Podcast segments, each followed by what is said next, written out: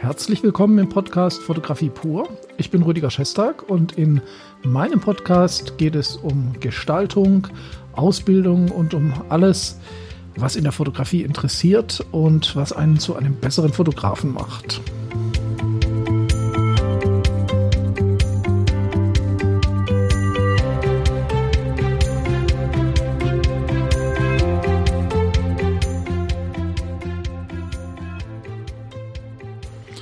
Ja, und das heutige Thema ist, äh, wie wähle ich Bilder aus, die ich weitergebe, veröffentliche oder eben auch Bilder, die ich behalte und nicht lösche.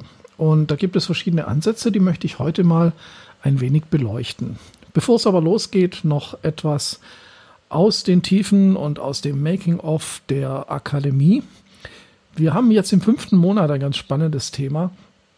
Äh, Sie können, ich weiß nicht, ob Sie das schon wussten, Sie können aus drei schwarz-weiß Negativen, egal ob das analoge oder digitale Bilder sind, also Bilder, die ausschließlich schwarz-weiß fotografiert wurden, können Sie ein vollwertiges Farbbild erstellen. Und das wussten die Kollegen im 19. Jahrhundert schon sehr genau. Und so hat man mit dem Drei-Farben-Auszug, hat man die, ja, die Farbinformationen in drei Schwarz-Weiß-Bildern eingefangen.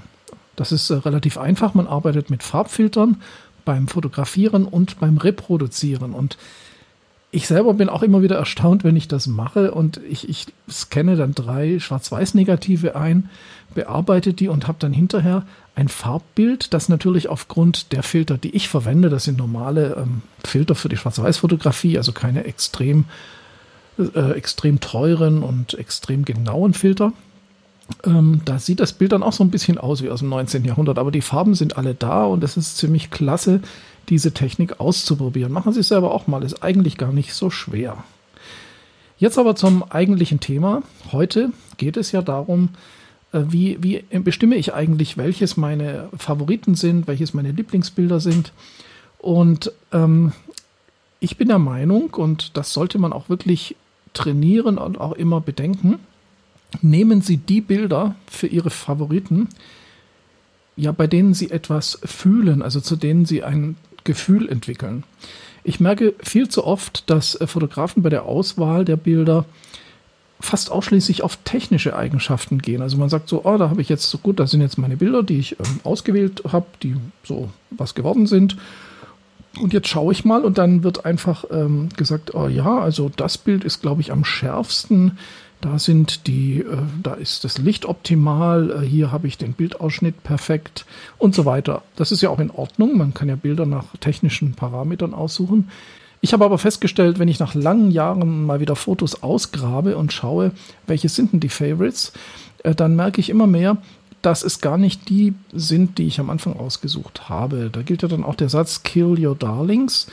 Also das, was man als allererstes gut findet, ist vielleicht nicht immer das Optimale. Sie sollten lernen, ihre Bilder eher aus dem Bauch heraus äh, zu beurteilen. Natürlich macht man zuerst ein, ein, ein, eine Auswahl, eine Grobauswahl, wo alles, was technisch in Frage kommt, natürlich drin ist. Aber es sollte dann eben nicht bei dieser technischen Bewertung bleiben. Warum? Bilder sind ja etwas, was genauso wie Musik sehr emotional aufgenommen wird. Und ähm, das gilt sogar für Produktaufnahmen oder Architekturaufnahmen. Also nur weil Sie was Technisches fotografieren, müssen Sie nicht ausschließlich technisch denken. Denn auch die Werbung funktioniert so, wenn es uns emotional packt, das Bild, dann bleiben wir hängen und dann interessiert uns die Message, die dahinter steht. Und äh, das ist, glaube ich, auch ganz wichtig. Es ist nicht ganz so einfach, weil ein Gefühl oder Bilder, die Bildern Gefühlen zuzuordnen oder Gefühle zuzulassen, wenn man Bilder betrachtet oder überhaupt etwas zu fühlen bei einem Bild, das hängt auch ganz stark mit den Bildern ab, die man gefühlsmäßig äh, gespeichert hat. Es ist ja tatsächlich so, dass wenn man sich noch sehr wenig mit Fotografie beschäftigt hat, dann gibt es nur sehr viele, also nur sehr wenige Referenzen im Kopf. Und äh, das sind meistens die Klischeebilder, also die Bilder, Sonnenuntergänge, ähm, ja, die bestimmten Posen die Schönheitsideale der 50er, 60er und 70er Jahre, die man so kennt von Kalendern, von Broschüren, von Zeitschriften. Und je weniger man Erfahrung hat und je weniger man Bilder studiert hat, desto weniger ist dieser Fundus, mit dem man seine eigenen Arbeiten vergleicht. Das sieht man dann ganz oft daran, dass Menschen, die noch am Beginn sind, sich sehr schwer tun und wenn sie Bilder raussuchen, dann immer die, die am ehesten zu einem Bild passen, was sie schon mal gesehen haben. Und dann kommt man natürlich immer wieder auf diese Klischeebilder zurück. Und das, der Begriff Klischeebild ist bei mir ein ganz wichtiger Begriff, haben Sie sicher schon gemerkt, den benutze ich öfters.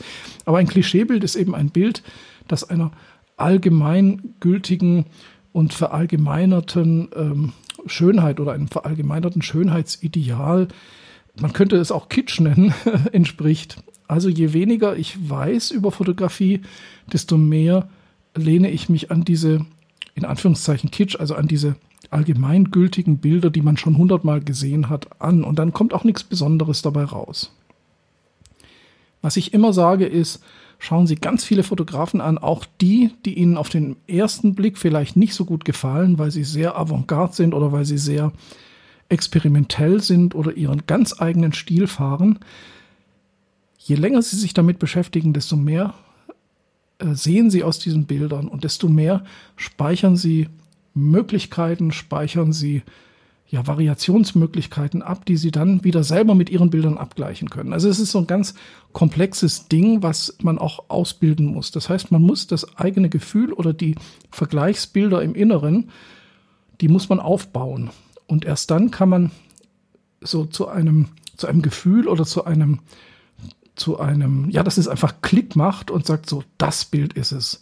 Und wenn Sie so weit sind, dass es Sie auch nicht stört, wenn Sie ein Bild auswählen, das vielleicht nicht ganz scharf geworden ist oder wo irgendwas anderes technisch nicht ganz perfekt ist und Sie sagen, nein, dieses Bild hat genau das, was ich ausdrücken möchte, dann glaube ich, dann sind sie einen ganz, ganz großen Schritt weiter. Und wenn sie sich dann trauen, die anderen Bilder zu löschen, die vielleicht schärfer geworden sind oder die in irgendeiner anderen Form weniger rauschen oder andere technische Parameter vielleicht äh, besser gemacht haben, wenn sie das Bild wählen, wo sie sagen, genau hier habe ich den Ausdruck, genau hier habe ich die Komposition und die Stimmung, zu der ich einfach stehe und zu der ich nach vielen Jahren auch wieder auf die schauen kann und sagen kann, wow, das war richtig geiler Moment, richtig gut getroffen.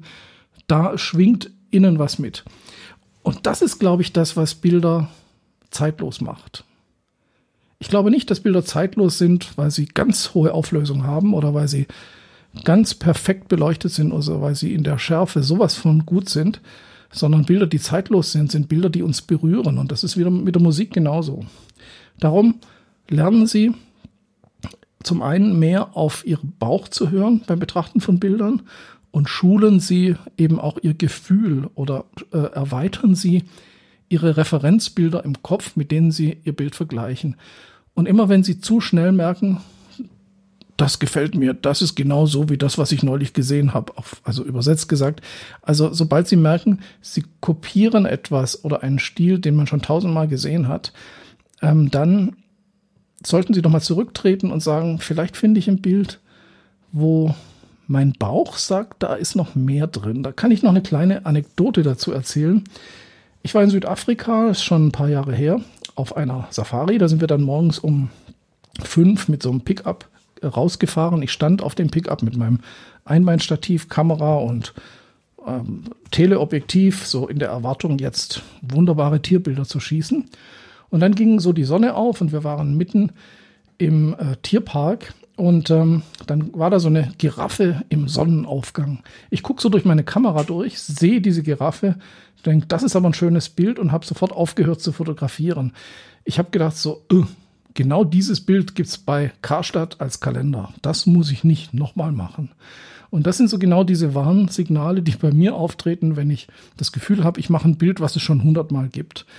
Und um das zu vermeiden, muss man einfach andere Wege gehen und sagen, wie kann ich mich emotional so einer Situation nähern? Bei wilden Löwen gibt es vielleicht nicht allzu viele äh, Variationen, aber auch da finden Sie Fotografen, die machen ganz ungewöhnliche Bilder. Das kann natürlich nicht jeder, aber es ist in Ihrem Bereich garantiert möglich, vom Klischee wegzukommen.